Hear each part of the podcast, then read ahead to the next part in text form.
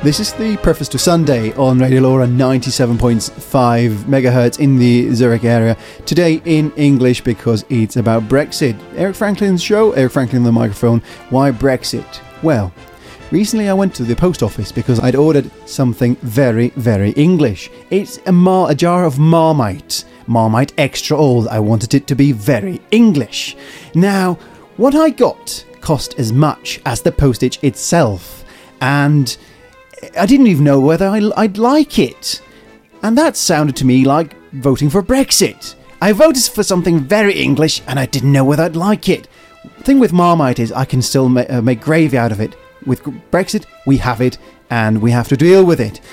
Talking about Brexit with me are Gareth Owen, my guest in residence about Brexit. Um, Gareth Owen is a database engineer and a Labour member and has been anti Brexit ever since. Also on the line from very far is Gaby Franklin, interior designer with her own company based in London, joining us from Barbados.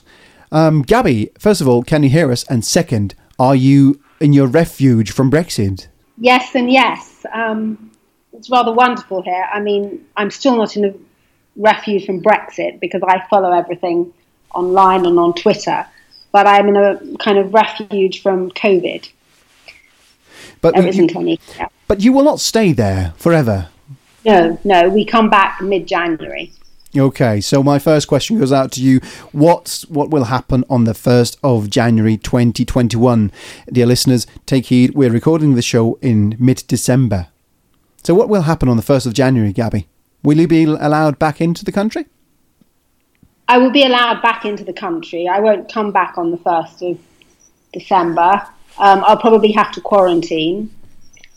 I don't really know what I'm going to find. I mean, there are, de- depending on whether or not we get a deal, I think it will depend on how bad things really get. If we don't have a deal, people say there are going to be food shortages, there are going to be all kinds of things.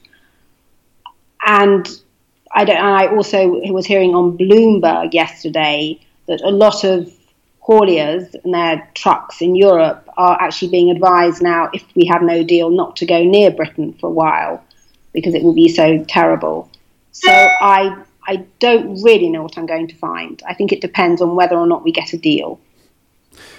Right, rather gloomy. Gareth, what do you think? What's what will happen on the first of January? I, I think, deal or no, it, it's going to be pretty grim. Um, I mean, I hope I'm completely wrong. I hope that this government have, in the background, deployed a level of competence that we've never seen them deliver before. But, you know, the paperwork that's required for when Britain is a third party country is much greater than, than under our existing EU arrangements. I read somewhere that a truck arriving at Dover from within the EU takes two minutes on average to do all its administration. A truck arriving from outside the European Union has much more sort of customs forms. It has potential sanitary and phytosanitary checks, um, rules of origin checks to, to go through, and it takes 20 minutes.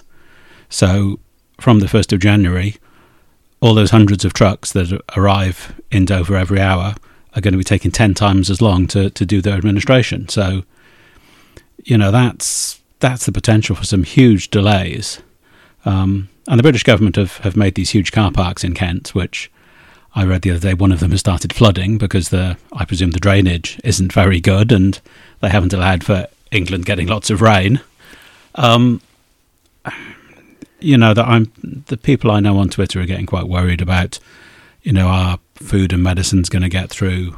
There's a couple of guys I know who are couriers who are, you know, worrying about whether they can sort of carry on with their business. Um, and if, if there are big delays, then a lot of truck drivers are not going to want to come to the UK. You know, if they're going to be sitting for hours in a queue, when their truck's not moving, it's not making money. They're not paying off the, the lease on the truck. So, you know, I'm I'm very worried about, you know, basic supplies. Well, what we've been hearing is was about fish and tariffs. Um, is there more to it than just fish and tariffs? Uh, there's a, there's so much more. Um, I mean, the, the fish is is a minor issue in the grand scheme of things. For some reason, it's become this huge iconic issue. But you know, in terms of, of the checks, I've sort of alluded to sanitary and phytosanitary checks that, you know, if you want to ship a pizza, I don't know why you would, but if you wanted to ship a pizza between France and, and England, within the EU, that's fine. So long as you've made your pizza according to the local rules, you can send it anywhere. When a pizza turns up at the, the boundary between the EU and the non EU, you have to have a veterinary certificate for the animal product. So you know, if there's chicken on the pizza, you need a vet certificate that says the chicken is fit for human consumption. And also for the cheese, because that's another uh, animal product. So, two veterinary certificates just for a pizza to be to be shipped.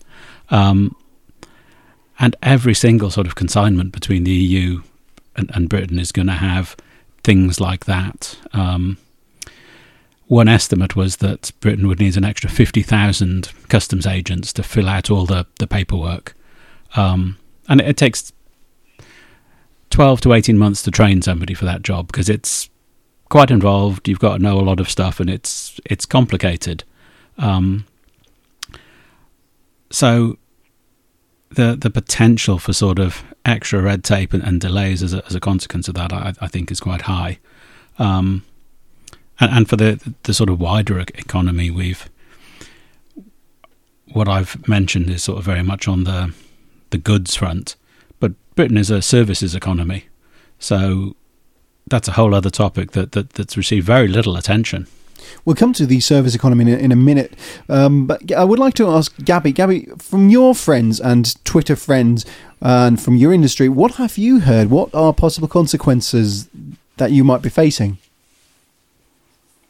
Well, I have. I mean, just go back onto the thing. I have a friend who runs a shipping company, and she transports quite expensive artifacts around the world. And she said it will be a complete nightmare because, well, as you, you were saying, as you have one form, you'll now need you know ten or twelve or twenty for the for exactly the same thing. Um, I think other friends on Twitter. Well, I'm trying to think think here. Or friends in general? Friends in general. Well, I have. I've one, one, well, actually, one thing to go by. I rent out properties, and the rents in London have tumbled by at least fifteen percent. Well, isn't that's that? Complete. Well, some people would say that's a good thing. Yes, that is a good thing, but then there are kind of knock-on effects from that because people are then earning less money, so there's less money going around in the economy. So, yes, if you're renting, I suppose it is a good thing, but it's just a sign of, of what's really happening in Britain. And also, people people are leaving. Friends that I know are, you know, they're thinking about do we want to stay in Britain anymore? A lot of the children of friends I know, I mean, my both my children are, are not in Britain anymore. A lot of these bright people are leaving because they see no future there. How, however, the case of your children uh, was was down to their professions, wasn't it? But let's focus on let's focus on the on the the, the reduction rate of of the reduced uh, renting rates in in the Greater London area. Some people, let's say the have-nots, would say that's a good effect, and that justifies voting yes for Brit- for for Brexit.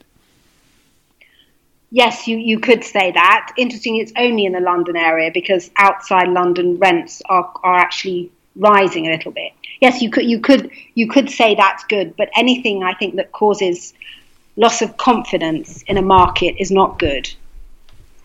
And also, people are well, they have been actually since Brexit leaving because the value of the pound has tumbled. I don't know whether it will tumble further once we have a bad deal or once we leave with no deal, or whether it's already been discounted. Well, some could some could say a tumbling pound is good for the economy because British products would then be sold everywhere around the world. The entire world would buy Marmite like mad. Well, but it, it sort of doesn't because we import more than we export.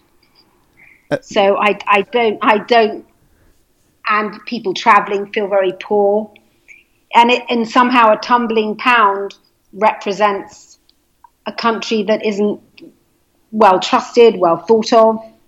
Um, I know the Brexiteers say, oh, it's marvellous. You know, the pound's going to tumble, we'll be doing more and more exports. Well, actually, that hasn't, hasn't happened. Well, the, uh, Gareth just said that uh, Britain is a service economy. Does, does that play into into that game? I would I would say so. You know, as I mean, generally, I think a, a falling currency is the, is a, is a bad sign. It's a sign that people don't want your currency. Um, so even though there are certain good and bad effects, I, I think overall it, it's a it's a cause for concern. It is going to be cheaper to buy services from Britain as the the pound tumbles, but the the, the problem, as I see it, is that a lot of the things that enable us to, to sell our services are going away. So, you know, we sell services into Europe. We want people who are rich enough to afford our services and need services. Um, so, you know, financial services, um, design expertise, computer services. And a lot of those things require things other than just sort of, I'll give you some money, you come and perform your service. So in IT, we are reliant on data protection. So in order to transfer data between the European Union and Great Britain, we need a deal on that being safe and, and legal. So even though you could say yes, the the pound falling is going to mean our products are going to be more competitive. In order to get the pound to, to fall in that way, we are losing a lot of the things that, that allow us to be a good competitive service indus- service industry. Gaby, as you your service is uh, your company work is in the service industry as well. Have you felt consequences so far? You mean doing interior design? Yes. Um, well, that's really sort of stopped for me mainly because of COVID. I wouldn't say because of of Brexit and I probably have a very niche market. So I think in a way that's unfair. Um, I have noticed it where I rent out factory units. People have been struggling, but not as much as I would have thought. I gave them a rent holiday during COVID, but I think because a lot of them make furniture because they can supply things quite quickly. That probably works in their favour when things are now going to take longer to come in from other places in the world. But we'll we'll we'll see how they all do. But they seem to be okay at the moment. The other the other thing, just just to sort of change a little bit, talking about, I mean, the sciences are also going to be very badly affected because a lot of these labs rely on, uh, rely on European people and people from all over the world to work and to to do experiments and do do everything and create new products. And I think this is going to stop. I mean, I think I think the sad thing is that London, and I'm talking about London because I know London, has been a kind of um, a magnet for people coming in for creativity, for science, for the arts, and and I think that could possibly stop, or not stop, but change quite a lot because we are now, although we might not actually be really unwelcoming, but the perception around the world now of Britain is of an unwelcoming, crazy place run by politicians that seems to have lost their minds. I mean, you know, when you travel around the world, this is how we're perceived. And, and I don't know how, what we do to, to change that.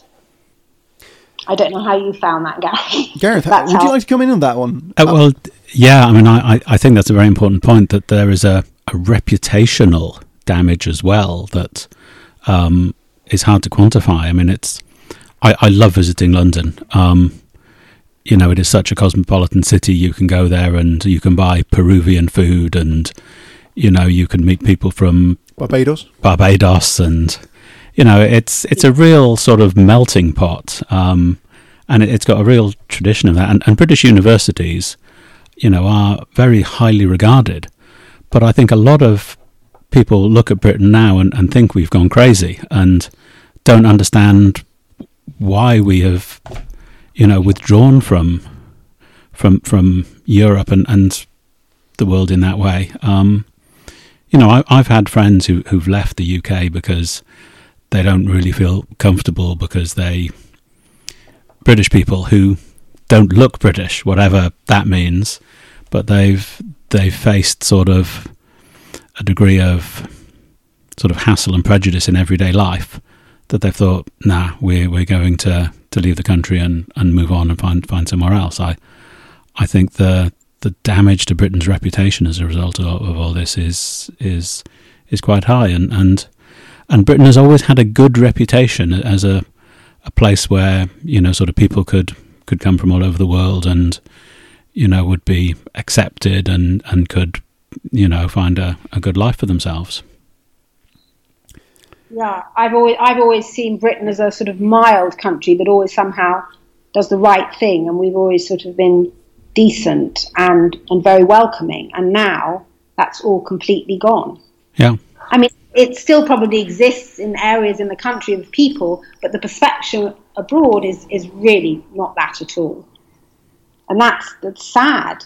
So that, that's one of the one of the long term. That's one of the felt long term consequences. Um, looking at the economy again, um, can we can we um, not just say, well, we can blame it all on COVID? Can we distinguish what consequences we've seen um, uh, from from COVID and Brexit? I well, I, I would say a lot. The car industry. I wonder in ten years if we'll be making any cars in Britain at all I think that will that's nothing to do with COVID, but I think the just in time of the whole industry that will be affected. Could you elaborate? What did the just in timeness? The just in timeness. Well, if you if you make a car, it, you'll have different parts. It will probably cross borders several times before it's completed, but you need those to come through quickly. And if that no longer happens, then I mean, it might it could be more gradual. You know, companies will be here for a while and then they'll decide, well, we're not we're not going to renew. We're not going to make our new model here. We're going to do it in Europe. I think somebody was going to said they were going to make Land Rovers. I can't remember their name, and now they're going to be making them in France. Yeah, that was the the Ineos Grenadier, which was going to be made in in South Wales, I think. But um, yeah, they've since he's an Brexiteer, the, the chap. Yes. Um, so so all these there'd these Brexiteers that say, you know, Britain's great. I mean, Dyson, he, he's now got his headquarters in the Far East, I think in Singapore. Mm, a lot of um, them live in Monaco, and I'm sure that's perfectly above yeah. board. Yeah. So can't we say can't we say Brexit will lead to a, the rebirth of Austin Motors of of the new British car? which does not travel borders, which is which will be manufactured in uh, Bradford, maybe. If we had the facilities to make all the bits we needed to produce a car, then then sure. And if but but Britain is not a manufacturing country really. We, our manufacturing sector is relatively small and, and relatively high tech, um, and and integrated with the rest of Europe. So if we were to stand on our own, we would have to create new plants from scratch to make all the bolts and the flanges and all the different bits and pieces you need to make. And then we are going into direct competition with, you know, the rest of the world. So, you know, that's that's a bold plan. I'll say that. Gaby, what do you think of the new the new the new British car made in Bradford? I don't know. I think it's a very long term plan. It's going to be made in Bradford. Maybe if it's an electric car, I, I, I don't know. I'm sure it will be coal powered. if it's from Yorkshire, it will be coal powered. Coal powered. Well, uh, let's let's let's look at let's look at the the current situation. When we have we have another two weeks uh, when this show is recorded. It's, it's mid uh, December. We have another two weeks to negotiate a deal. How likely is that, or what what alternative options are there? on the table. Could we, could they prolong it once again? I don't think they can. Why not? I don't. I think once we've left, we've left completely. Once the trans, I'm, I mean, I may be wrong on this, but I think when the transition period has ended, that's it. So I think we're better off to get even the flimsy, flimsiest of deals because then we sort of have our foot in the door to make further deals. But by not doing a deal at all, I think that is very dangerous. Gareth, very dangerous. Gareth, do you think there's there's a sort of a last straw? I and blame it on COVID. COVID's going to take the blame for a lot of this. I, am sure. Um, I mean, some of my my the people I know on Twitter say that the European Union will find a way to extend if necessary. They will call it a, an implementation period or a, you know, a, they'll find a legal mechanism to do it. I think the problem with an extension is political rather than legal. That if um, Boris Johnson tries to get an extension, his own backbenchers, the Eurosceptic ERG, will be extremely unhappy, and, and they will there'll be a very high political price for him, and he's he's not the sort of person who who is going to take that sort of risk. Um, so the European Union don't want to be seen as the bad guy, so they will do everything in their power to accommodate.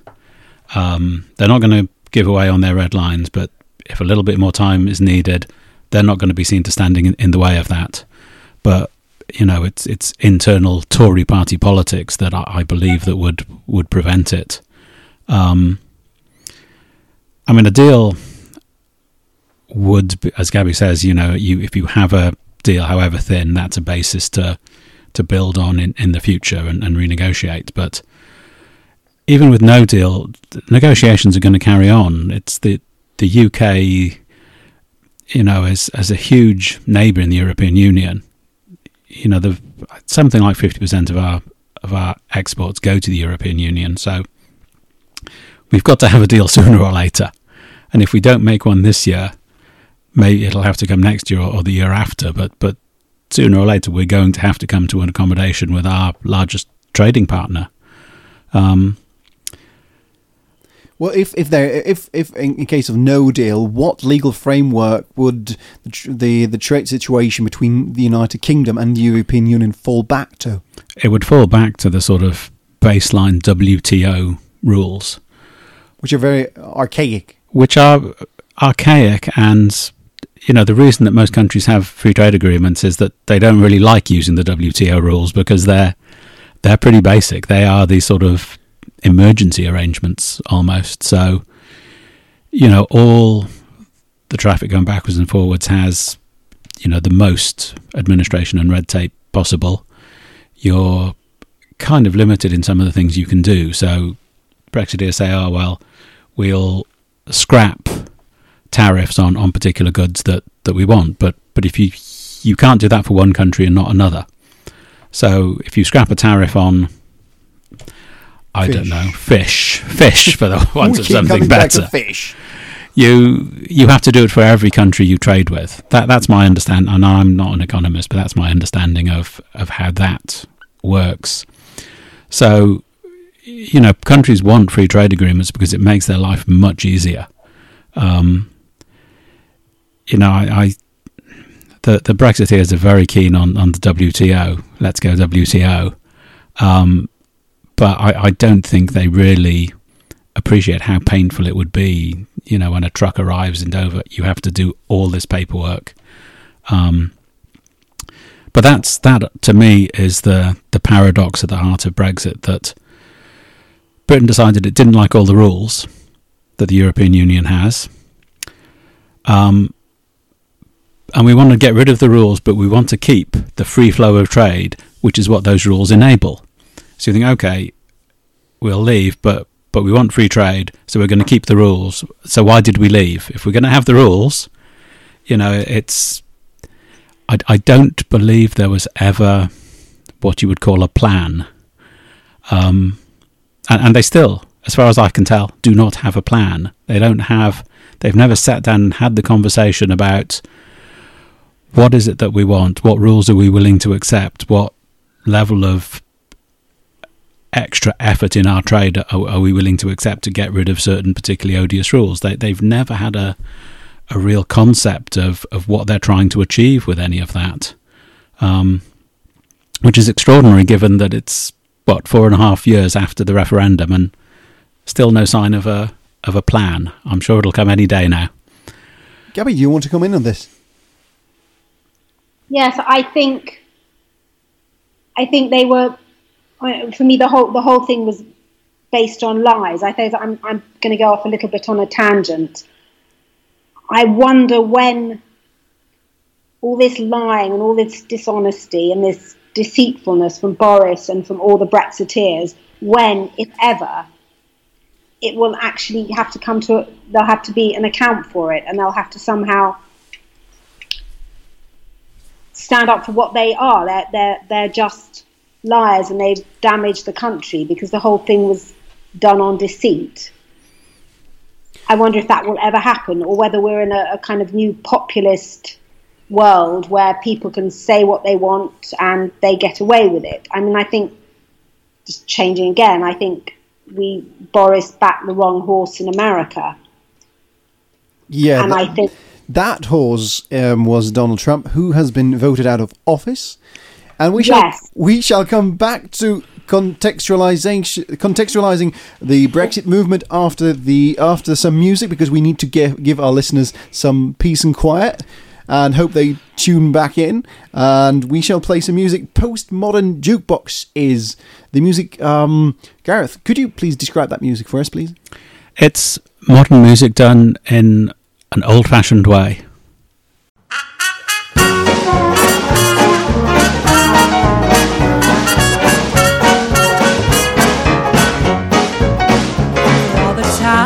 That you rained on my parade and all the clubs you get in using my name.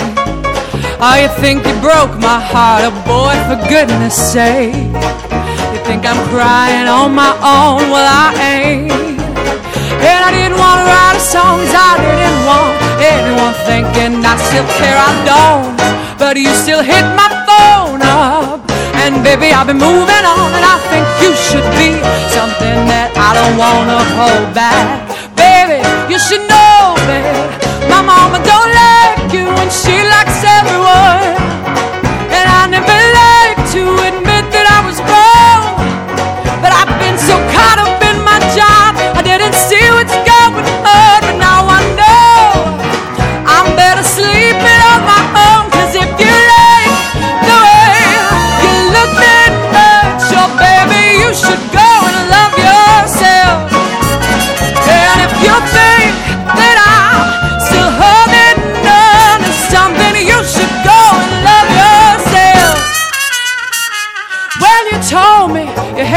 My.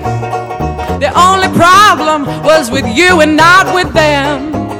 And when you told me that my opinion was wrong, and you tried to make me forget where I came from, and I didn't want to write a song 'cause I didn't want anyone thinking I still care, I don't, but you still hit my phone up, and baby, I've been moving on, and I think that you should. It's something I don't want to hold back. Baby, you should know that my mama don't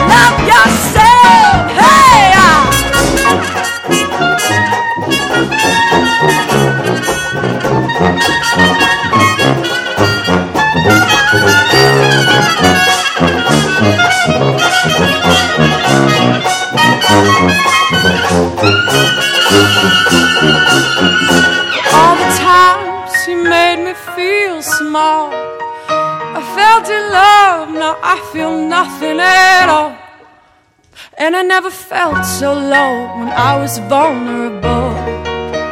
Was I fool to let you break down my walls?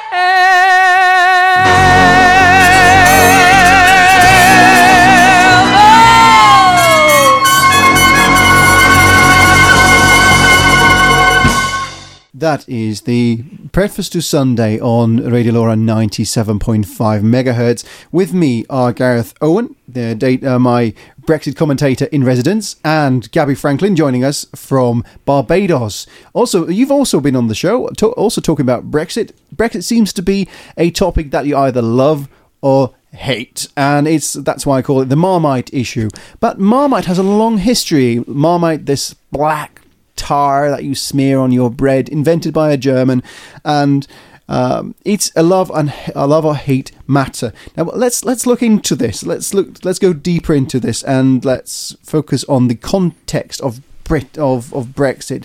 And Gaby, you were very adamant at saying that uh, it's a matter of deceit and lies, and you wonder when the the Brexiteers will have to face up to what they promised. Now, Yes. Well, is that the first of January? Is that the first on the first of January when they have to face the grim reality? Or what do you I think- expect from it? I think depends. I think that depends how much chaos there is on the first of January, or whether it will just be a slow drip of companies closing down, companies moving. but I, I think it. it's actually freedom what they promised. Because freedom in, in they see the freedom in independence. Well, I've I've never subscribed to that freedom and independence. I mean, we had the freedom to travel in Europe and live in Europe and work there. That to me was freedom. I don't see what freedom we really have. Um, we're in a global world. We want to trade with everybody. We were part of the biggest trading bloc. Was kind of we were the envy of the world in a way because we had a very good deal, and we've now jettisoned that. Um, so I, I don't see this freedom at all. I can't see that. I'd, I'd like a Brexiteer to explain it to me, but they just come back. They don't. They say sovereignty, which is another word that's that doesn't really mean very much either. The sovereignty lies with the crown, doesn't it? But The Crown in Parliament is sovereign in the UK officially. Yeah. Oh, thank you very much for, clar- for clarifying that. Well, well, but isn't isn't it the the freedom they promised in? Doesn't it lie in uh, trading with anyone you like? I mean, you can you can But do we could- deals with anyone you like. I mean, that's a great deal, isn't it? But we could all But we, Eric, we can deal with anybody we like. We have been dealing with anybody we like. But only through the European Union, as they say. which is an Some advantage. deals- yes, but which happen to be not bad deals. But we still export to every country in the world that we want to. Um, so I don't. That's not an argument for Brexit, in my opinion. I mean, we, we do now have the freedom to make whatever deal we want with whatever country we want, subject to WTO rules and existing. Because a lot of existing deals have clauses in them so that if we go to another country, I don't know, Japan or um, China. China or, or whoever and say we want a particular deal, they may well have a deal already with the European Union that says they can't give us what we're asking for unless they also give it to the European Union. That is apparently quite a common thing for for free trade agreements to say.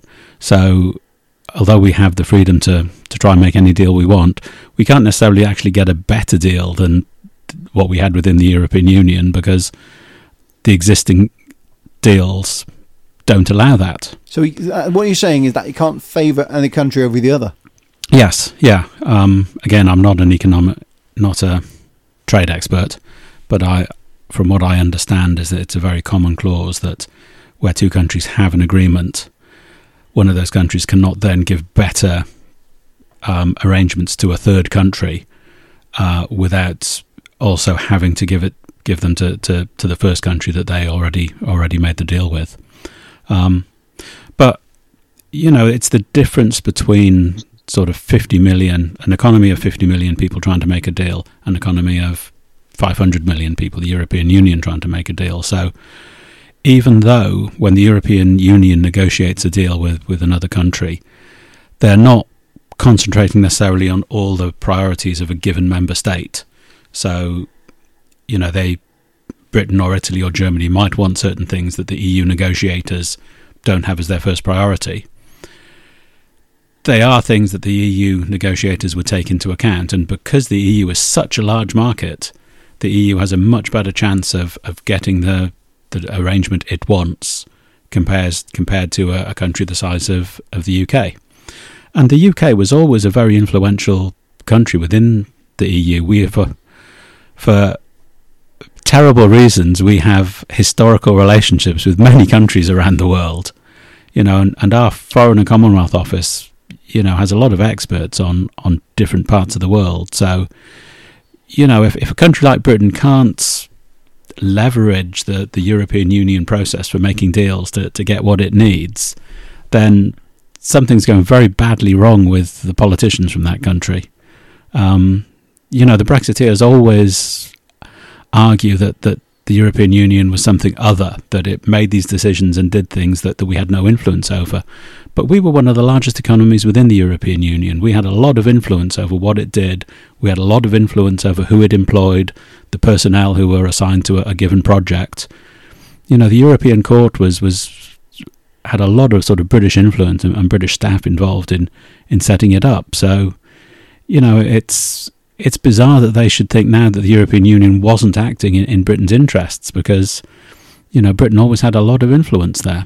As I said earlier, we had a very good deal hmm. with Europe. We weren't, we chose not to be a member of the euro, so we weren't.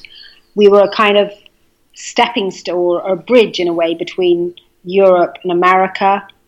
It gave us more clout with America. I mean, we've we've lost all of that and I think, am I am I right in thinking, Gareth, that we they have done a deal with Japan, but it's not even any better than the one that we had via the EU.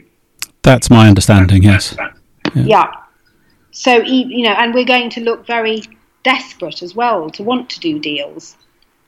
I mean, we're just going to be at a massive disadvantage because of the way we look in the world and you know the things I was saying before.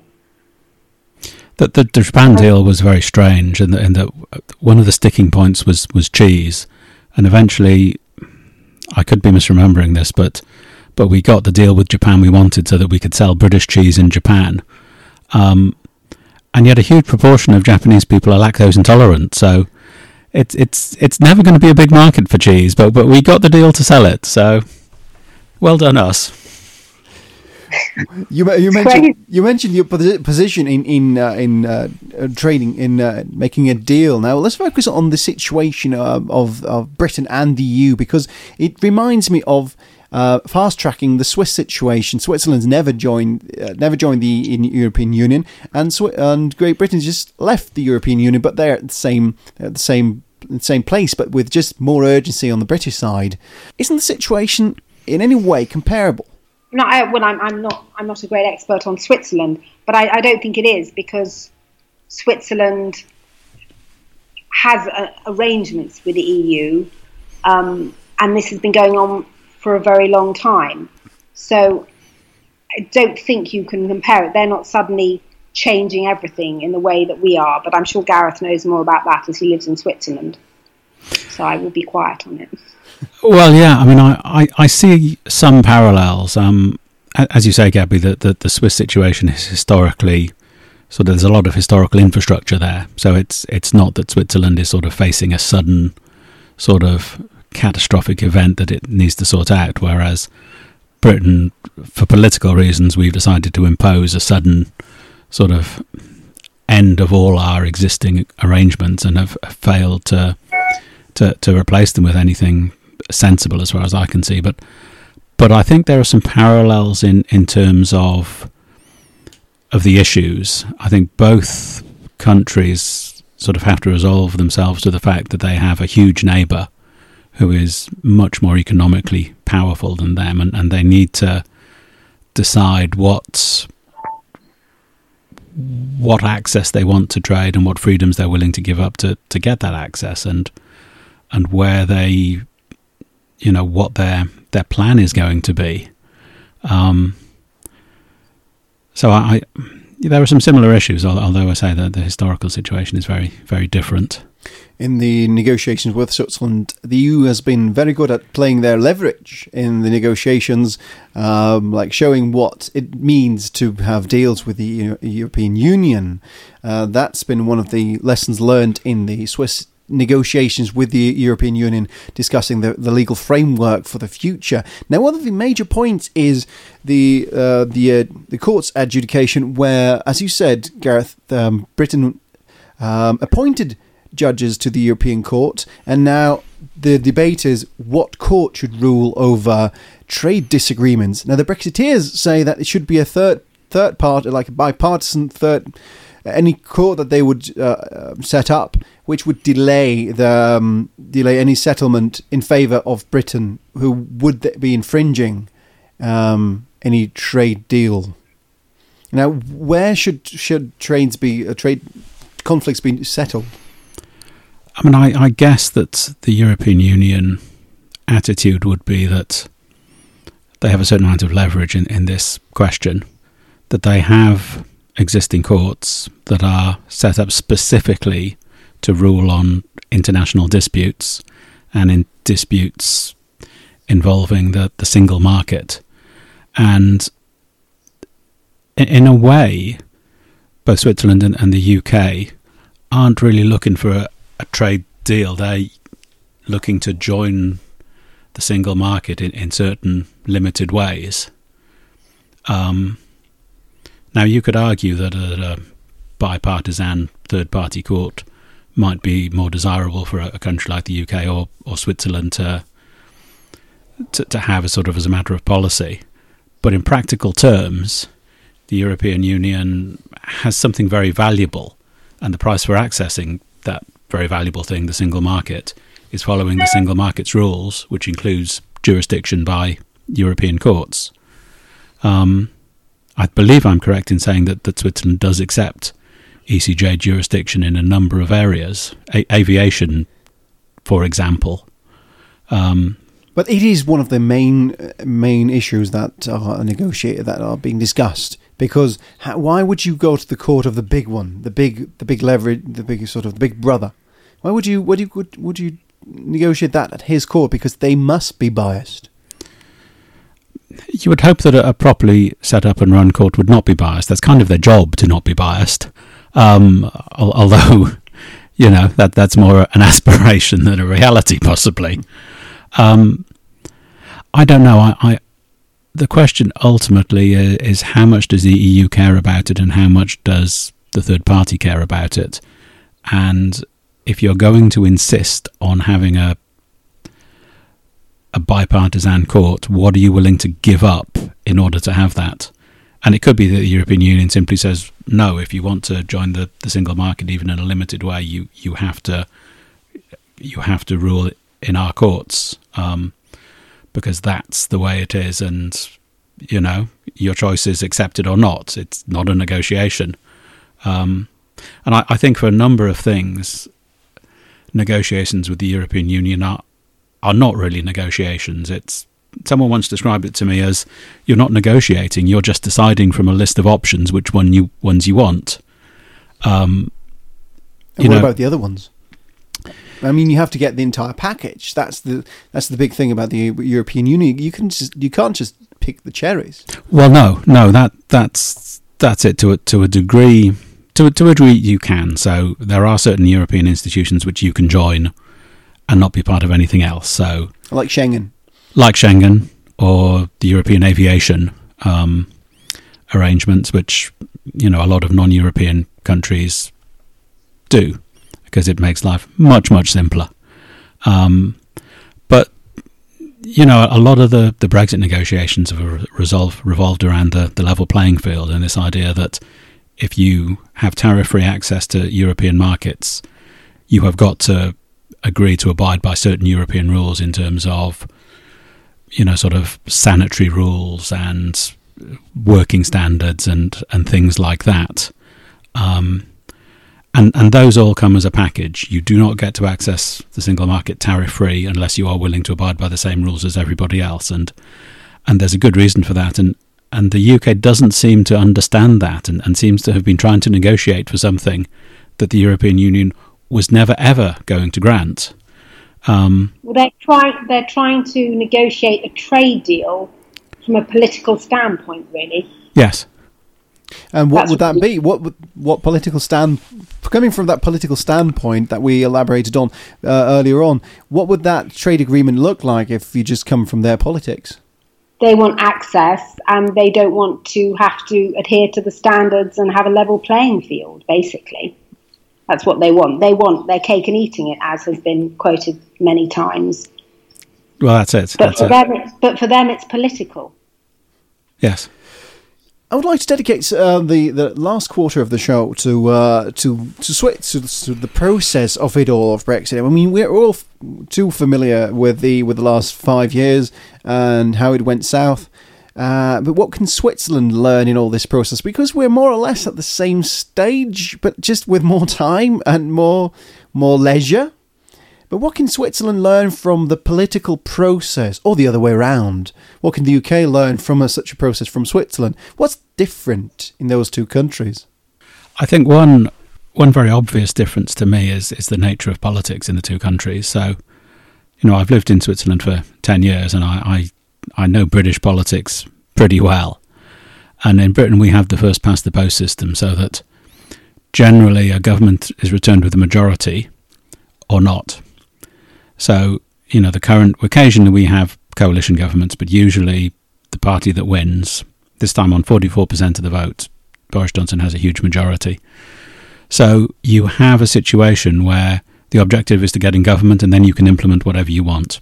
Whereas in Switzerland, you never have that style of government. You always have a coalition of various different parties, and you have what one of my friends described to me as the good Swiss compromise, where politics is done by horse trading and compromise and negotiation. And because that happens internally, and I think it's true in a lot of European countries, politicians actually understand that process, how to negotiate, what negotiating actually means. Whereas my view of British politicians is that because it's such an all or nothing system, they never learn how to play with others. They never learn how to sort of prioritize what they want and, and, and do a negotiation. So I, I, that I think is a is a big difference between the two countries. I think the two bits of advice I would I would have for anybody trying to negotiate with the European Union is one actually understand the institution because I I hear rumours all the time coming out of sort of Brussels that they don't think the British negotiators actually understand the institution they're negotiating with. So, and if you don't do that, you will ask for things you're never going to get and have a plan. And, and the Brexiteers never had a plan you know, two weeks before the end of transition, they still appear to have no plan. You know, and if, if you don't know where you're going, no road is going to take you in the right direction. Counting the number of exclamation marks in Gaby's Twitter feed, um, Gaby, I see by this you must be very, very frustrated by this polarized British system. How can you still tolerate it? It's very hard. It's very difficult. I mean, I, I actually thought when we had a coalition in Britain, it was rather good it kind of tempered both sides. I, I wonder if after all this, whether we will still always have just first past the post. I mean, this last election was, was very odd because Labour was, was so terrible and a lot of Labour supporters were Brexit supporters in the north of England. So I, I think they were particularly strange circumstances.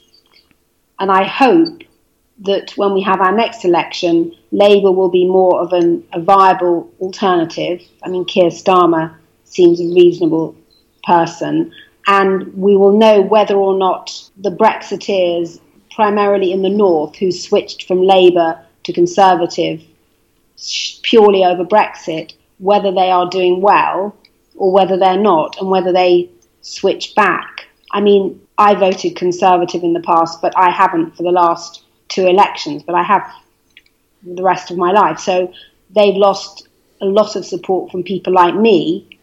And if they then lose it from their new voters, then they could be in trouble. And then I don't, I don't know what's going to happen with the Liberal Democrats because they've been a great, they've been a disaster actually.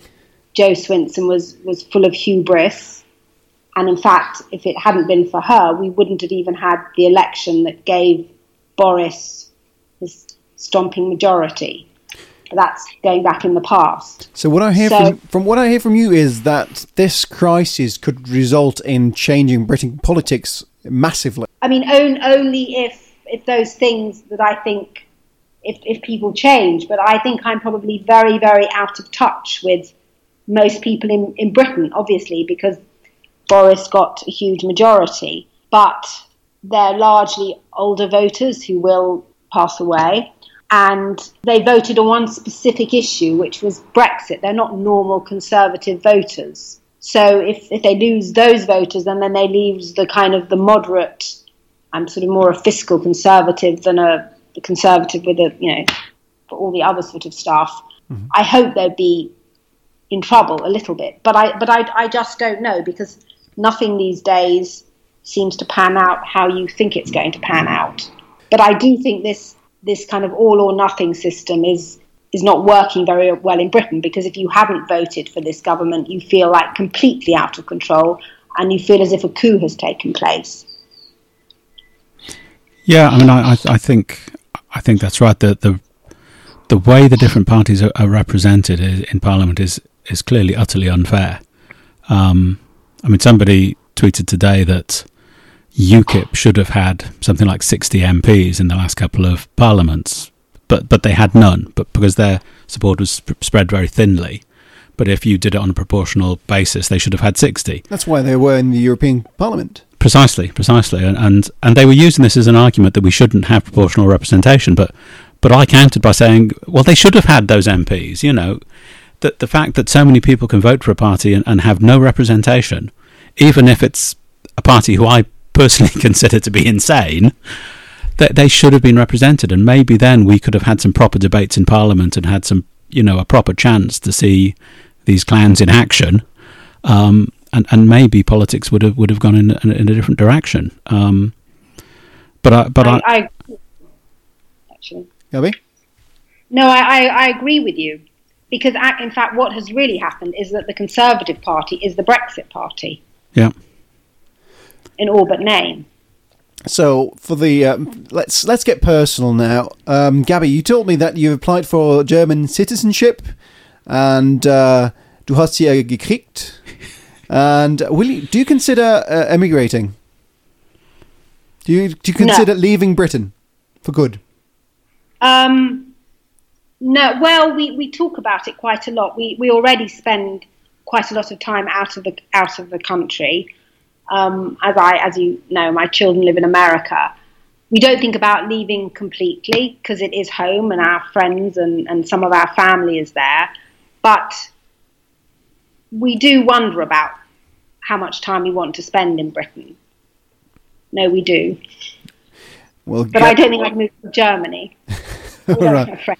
I'm a friend. Right, that is Gaby calling us from Barbados. Now, Gareth, as you live in, um, you're Welsh, and you live in you live in Switzerland. If Brexit really becomes uh, sort of turns out to be a disaster for Britain, would you consider moving back at, at some point?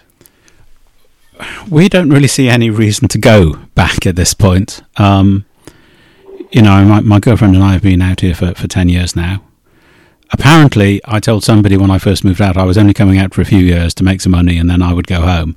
I don't remember saying that, but, you know, Switzerland has been very good to me. Um, more than happy to stay, and I, I'd like to sort of stay as long as I can, but there's nothing going on in Britain that I think, yeah, I need to go back there and take advantage of the opportunities of Brexit Britain. It's just not going to happen.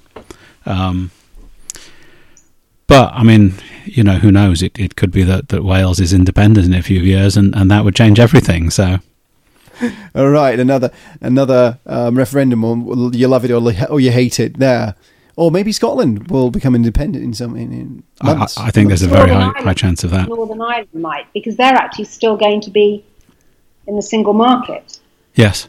So, Gareth and Gaby, you you seem to agree on on the fact that you it's likely that the UK will explode.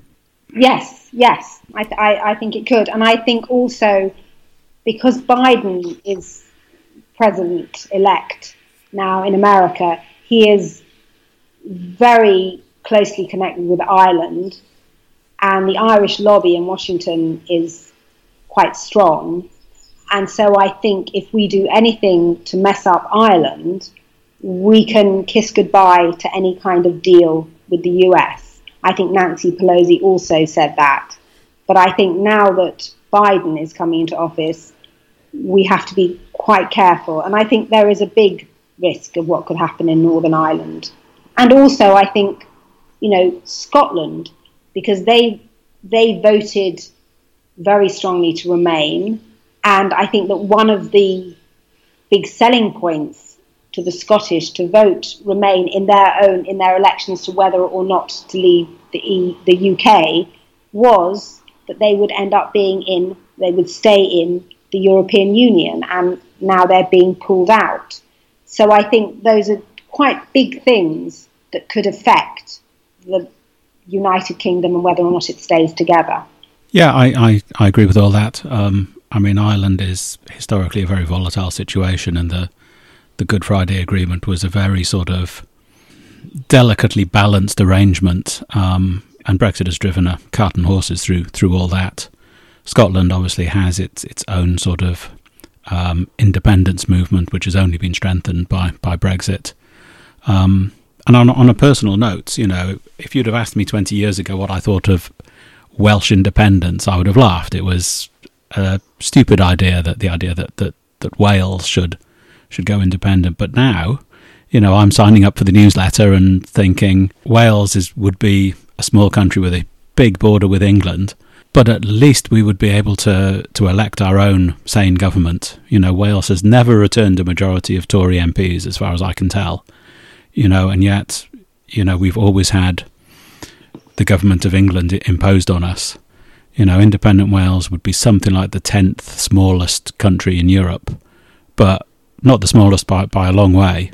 And you know, able to pursue our own policies and able to, you know, make our own policies without the crazy politics of the Tory party interposing, which is what's happened in England. It's all about Tory party internal politics. So, you know, the, the fact that I would now describe myself as a Welsh nationalist is is insane. But that's here we are. If you even look at how COVID's been handled, it's been very much three countries. You know, today Wales has different rules on Christmas than England. I don't know what Scotland's doing and yes. it's the first time. You know, they're very, they're very. They wait. You know, we have friends that have houses in Wales, but you know can't go and visit them from England. So already they're becoming, they, they're looking much more separate from England. Yes, that's that's been one of sort of the themes of the last last few months, and my understanding is that the the internal markets bill is trying to roll back some of the devolution to the the um the regional governments, which again, is it's an example of sort of how British politicians can't play nicely with people from, from other parties. But, you know, it, it we are looking more like a collection of nations, which is what we are, really. Remember, remember the 16th of December, as we could say now. This was Gaby Franklin calling us from Barbados, uh, my interior designer in residence and Brexit comment- commentator. Same goes for Gareth Owen here in the studio, my database engineer and Brexit commentator here in the show. Recorded in mid December. Please mind that we're all that we discussed is based on the knowledge that we had in mid December. This was the Preface to Sunday by Eric Franklin on Radio LoRa 97.5 megahertz and I wish you a very great 20 well 2021 2020 was like a, pa- a parcel from Zalando. Don't open it, just send it back.